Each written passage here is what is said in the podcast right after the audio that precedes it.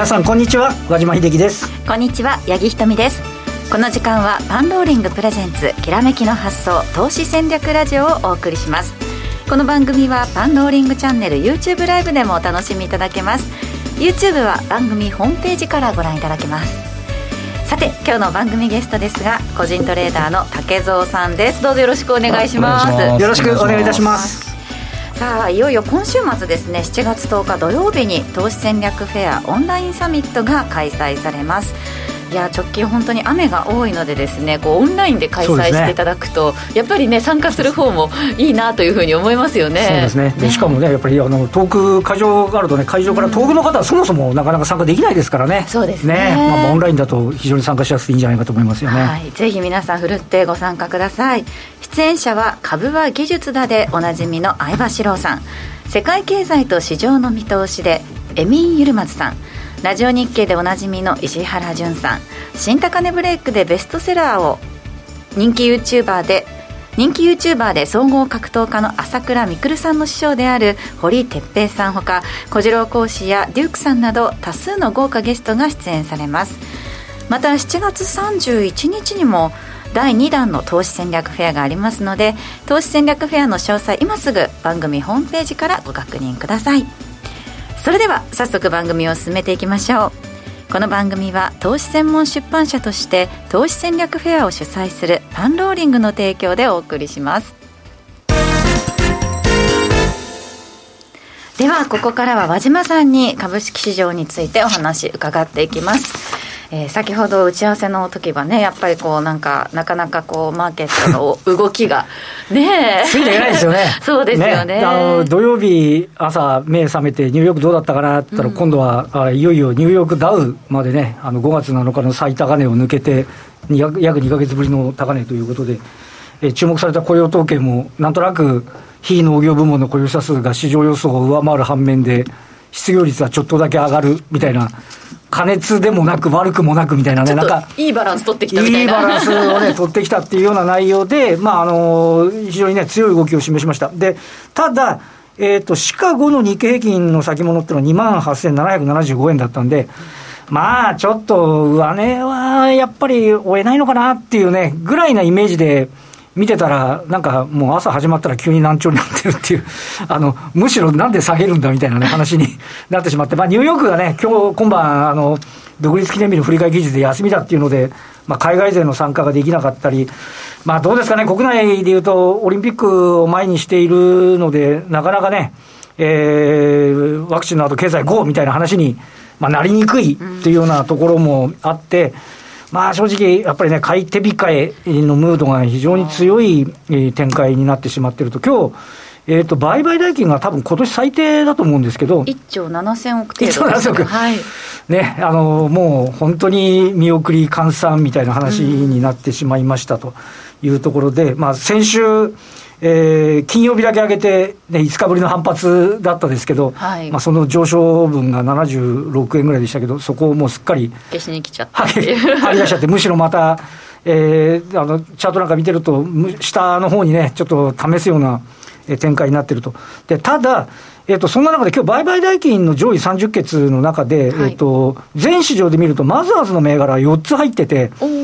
で、そのうち日本電解とコンフィデンスっていう会社はストップ高なんですね。うん、あの、どうにも、これ違う、3つあるな。アイドマもストップ高ですね。すねはい、あの、ということで、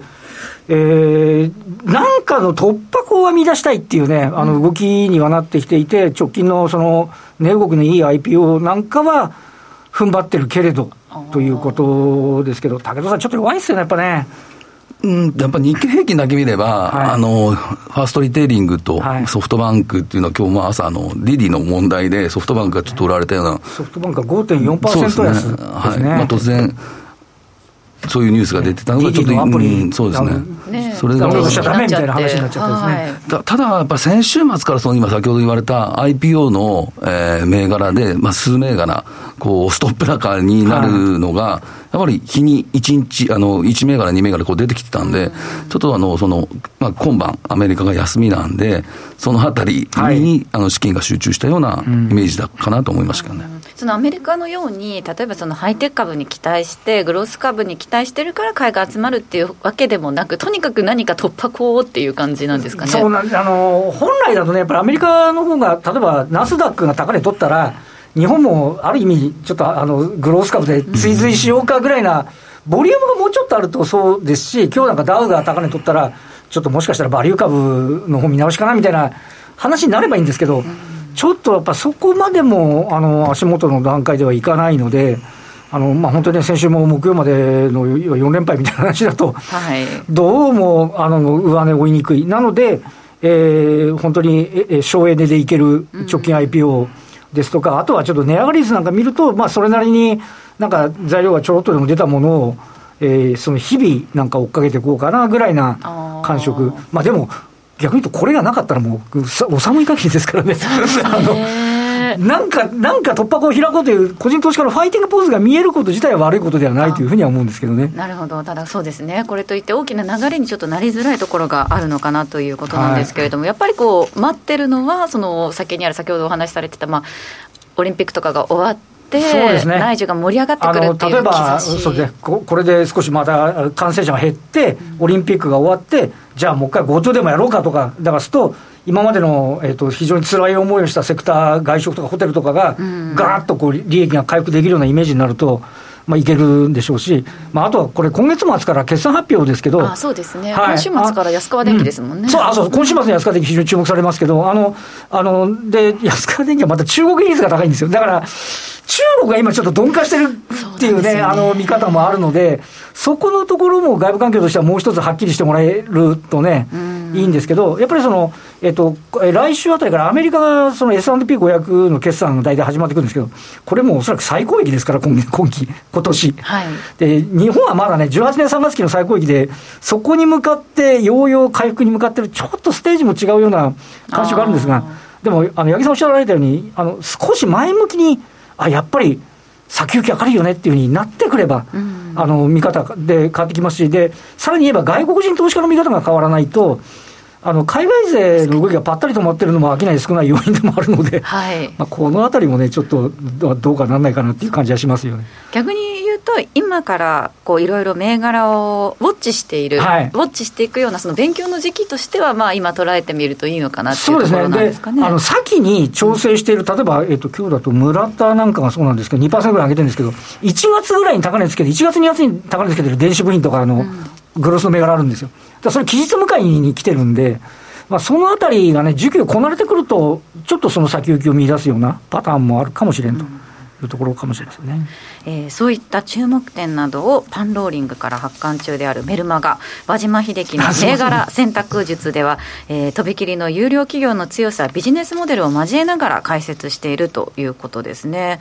まあ、い。ろいろやっぱりこうプラットフォームを抑えたりとか、そして国策のテーマに載っている企業などは、こういった状況の中でも、やはりもうやっぱりおしめがあれば、その注目しておくべき企業っていうのはあると思うんですけど、でそれとほかにあの、まあ、毎週毎週、そのテーマですね、あのを決めて、まあ、ちなみにあの今日配信したのは、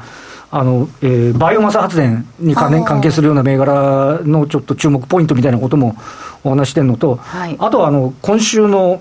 えー、ポイントみたいな話で、うん、あちょっと後ほど竹蔵さんの方からも出るかもしれませんけど、今週はあの ETF の分配金の売りっていうのが8000億から9000億ぐらい出るとも言われていて、まあ、そういうことにも、えー、注意しましょうと、まあ、長い目の銘柄と、あとはあの足元の話題ですとか、うん、あとはあの週間のポイントなんかを、えー、毎週月曜日に、えー、流させていただいているという、そんな動きですね。はい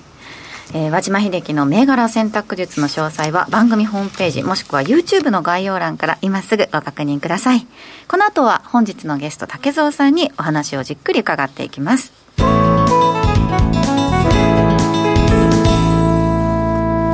改めまして今日お招きしたゲストは竹蔵さんです。よろしくお願いします。よろしくお願いいたします。さあ今日も資料たくさん持ってきていただいているので、はい、早速見ていきたいと思うんですが先ほど和島さんの話にも少しだけ出てきました、アメリカの雇用統計の振り返りからですね。はい、ね。はい。まあ今、まあ、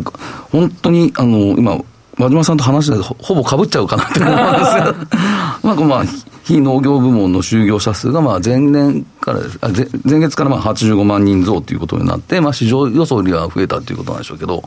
まあ、これはやっぱりちょっと一部の州で、うん、あの失業保険とかのこれが打ち切りになってるところが多くなったっていうのが、まあ、一つの要因かなと思ってるんですけど、ただ、まあ、先ほどありますけど、失業率は5.9%って悪化して、そうです0.1ポイント悪化ですよね、で、これによってやはり、米金利の低下っていうのが招いて、いいとこ取りみたいな話なんですけど、そうそれで、あのまあ、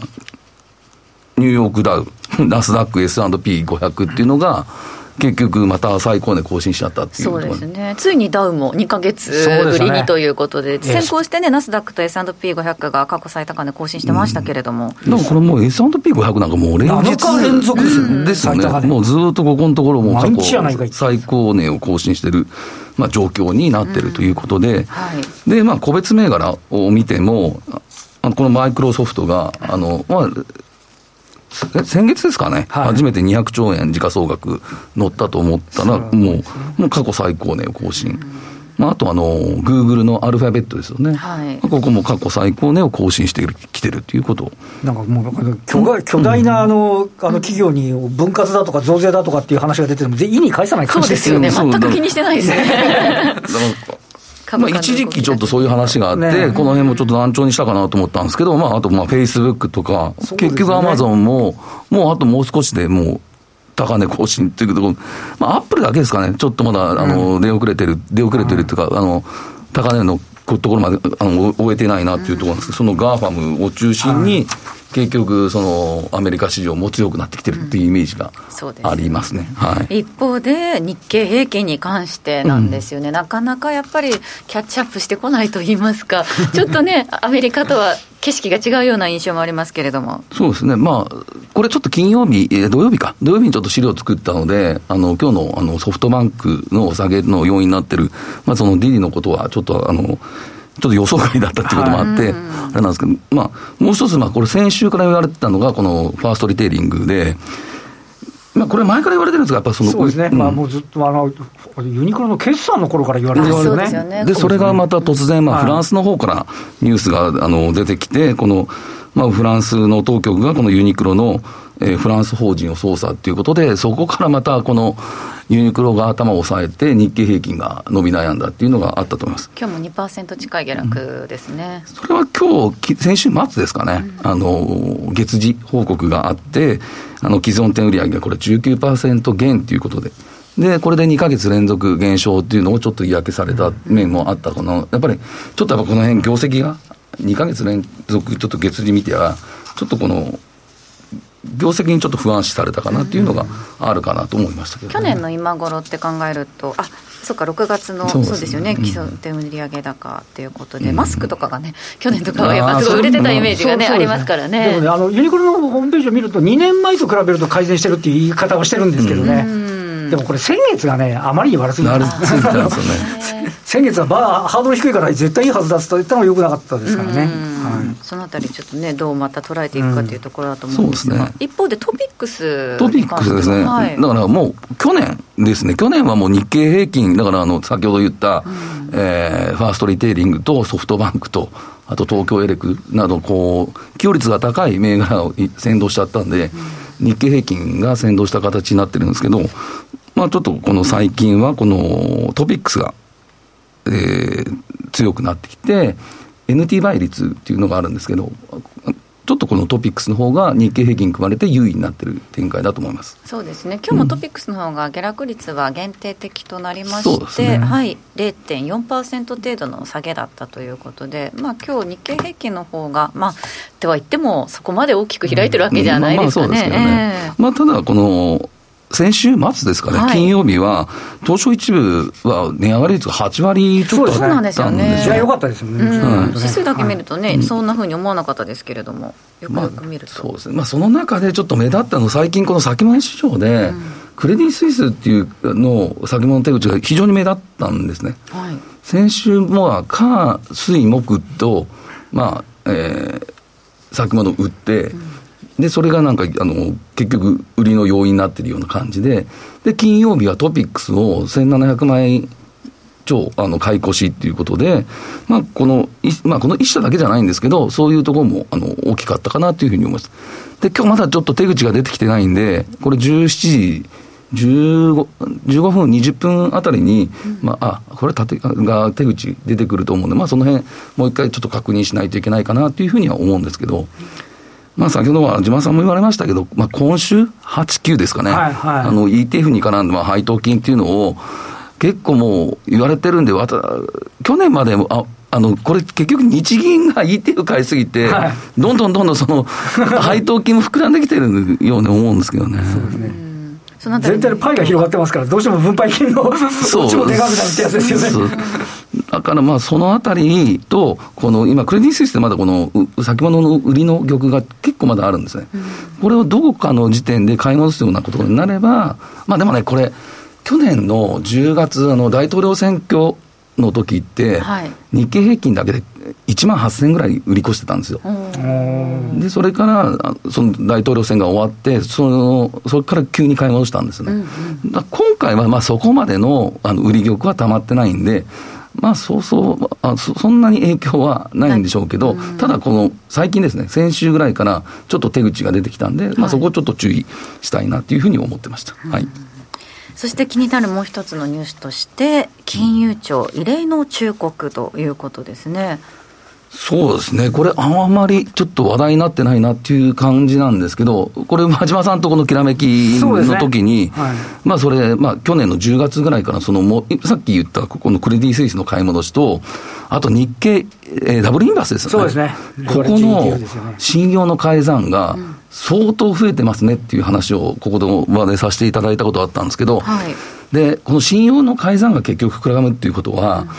うん、売ってない人が多くなってるっていうことなんですよね。えー、で、ここ、あの、きらめきの発想で言わせてもらったのは、このレ、えー、レバとかインバースっていう商品自体が、長期保有に向いてない商品なんですよっていうのをここ何回も言って、だから、この商品をやるなら、短期売買でややった方が、あの、いいっていうのは、和島さんとこう何回か言ったんですけど、はい、まさにそれを金融庁が、金融庁のこれホームページに載ってます、なってるんですけど、もうこの商品自体はもう短期売買なんですよっていうことを、あの、言ってるんですね。で、この、あの、投資にあたっても注意してくださいっていう、うん、この警鐘を鳴らすタイミングのっていうのがね、ななんでなのかって、ちょっとなかなかそうですだから、うん、なぜ今このタイミングで、こういうふうなことを金融庁が出したのか、まあ、去年のあの信用の改ざんが1億2000とか3000の時に出るなら分かるんですけど、今、この半分程度になって、6000万口ぐらいには減ってるんですよ、このインバースだけでも。ただその時には出てなくて、うん、なぜ今なのなんで今なのかなっていうことなんですね、これそもそもあれなんですよ、あのね、か勘違いされる方多いんですけど、あの要はあのレバレッジ DDF っていうのはあの、日経平均が1%上がったら、あの価格が2%上がる。1%下がったら2%下がるっていう、あの設計になってるんですね。はい、だから、だけど、ただ、3日間で、トータル4%仮に上昇したら、8%上昇するかっていうと、そういうことではないんです。1日だけに連動するように組まれてるんです。だから、あの3日で4%とか言うと、むしろもしかしたら基準価格目減りしてる可能性があって、だそういう商品って別に今分かってることじゃなくて、設計の段階で分かってる話で、ただしそれを個人の方がよく分かってたかっていうと、分かってないことはそうなんですけど、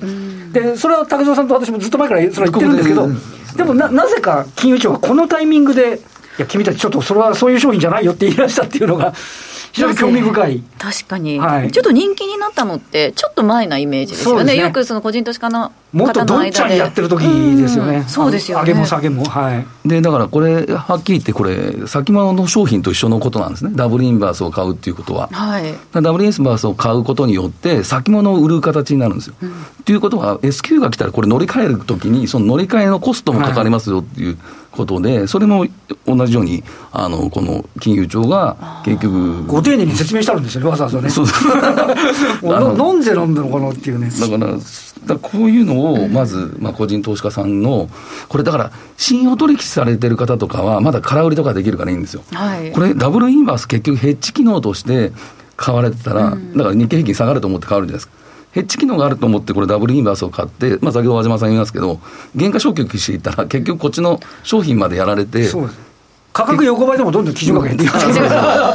そっか、それをちゃんと理解して、えっと、投資されてる方が、本当に全員というか、まあ、十分にその理解されてるのかどうかっていうのを、今一度考えてくださいっていうのを、なぜか今のタイミングで。多分なんか、あの、あった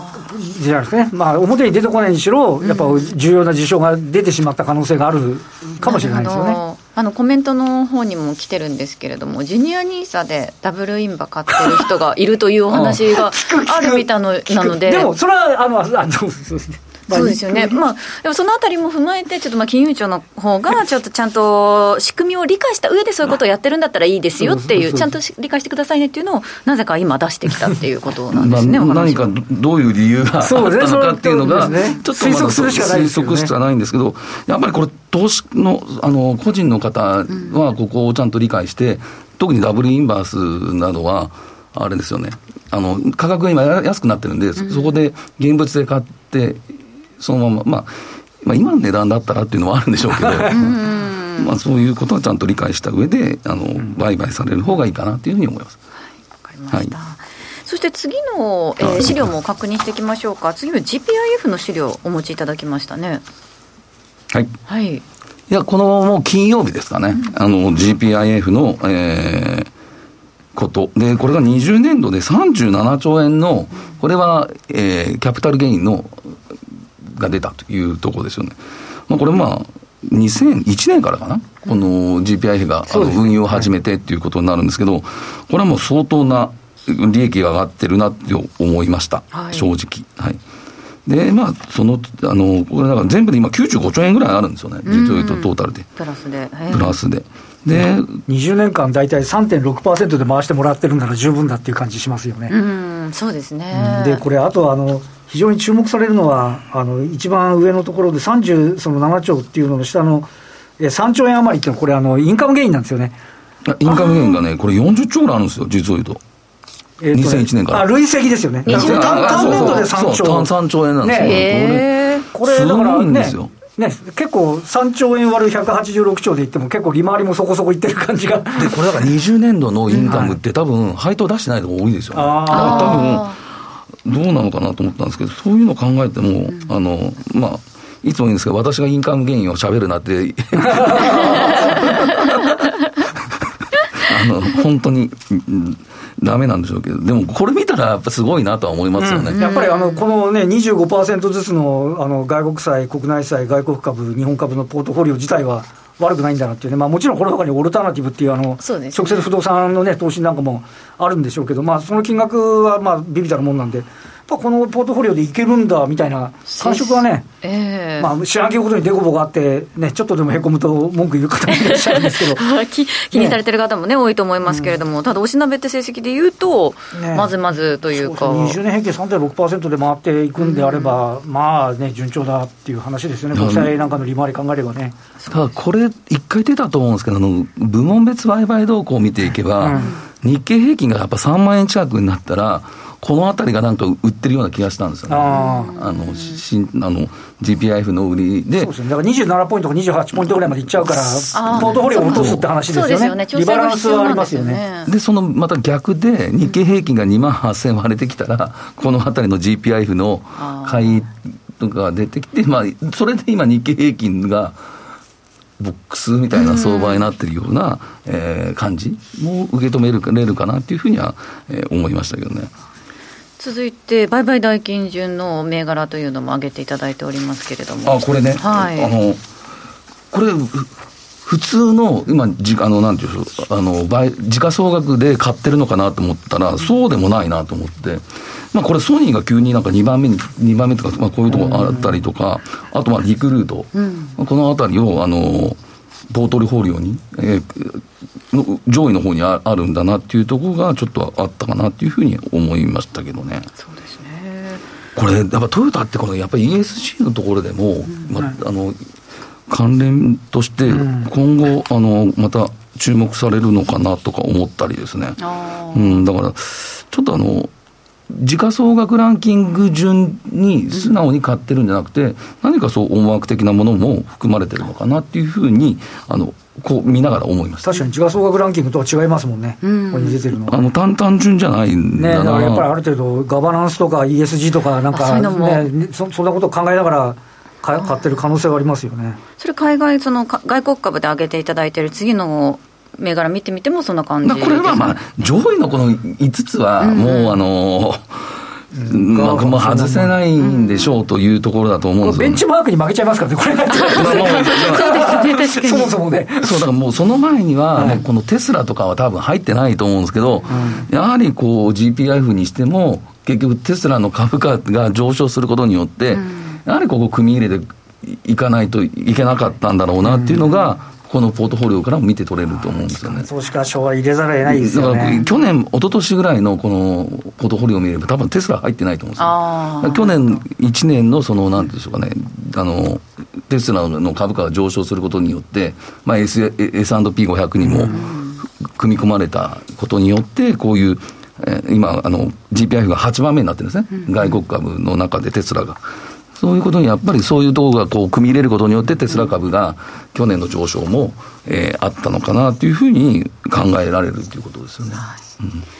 えーここまで竹蔵さんに本日の資料を参考にたくさんお話しいただきましたがここで竹蔵さんのメルマガに関しても伺っていきたいんですが、えー大変人気だということで一例として今日のメルマガをご紹介します、えー主なニュースそして注目記事そして成長分野の投資ということで、え3ページほどあるんですけれど本当に内容満載ですね。竹蔵さんいかがですか？いや今日は実を言うとちょっと朝と、まあ、忙しくて、はい。あのちょっとテレビのなんか 出演がねのありましたからね。でまあ、ちょっとそういうのもあって、あのまあ、手抜きとは言わないんですけど、まあまあ、とりあえずあの、まあ、自分のこのき今日の注目点みたいなのをあのか書いたりしてやりました。それでもこの充実の内容ということですからね。あとはやっぱりこの土土日にその土石流の問あ題があって、ね。はい。あのまあ今日こう資料がちょっと用意できなかったんですけど、まあそういうとこのあの関連で、まあそのニュースから、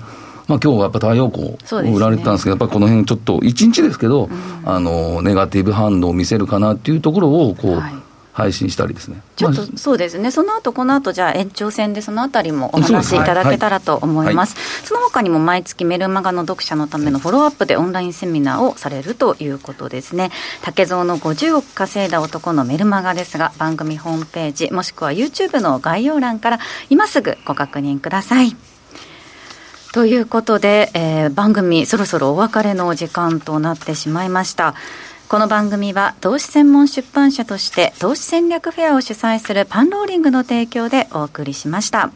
この後パンローリングチャンネル配信限定配信で引き続き YouTube ライブでお楽しみいただきながらですね竹蔵さんのお話の続きを伺っていきたいと思います。えー、我々打ち合わせの時はね大変あの大谷選手の話でね盛り上がったんですけどね。そうですよね。ねもう本当に朝起きて大谷選手が打ってるかどうかっていうのをね皆さん楽しみにされてるというお話でしたけど。怪我だけですよね、心配。な。本当に心配、それだけはね。体力がねっていう話もしてもらいましたけれども。ちょっとそのあたりの我々の趣味の話もまた後ほどねできればと 思いますさて今週もラジオの前の皆さんとはここでお別れとなります。来週も素敵なゲストをお招きしてお話伺います。えーパンローリングプレゼンツきらめきの発想投資戦略ラジオ。今週はこの辺りで失礼いたします。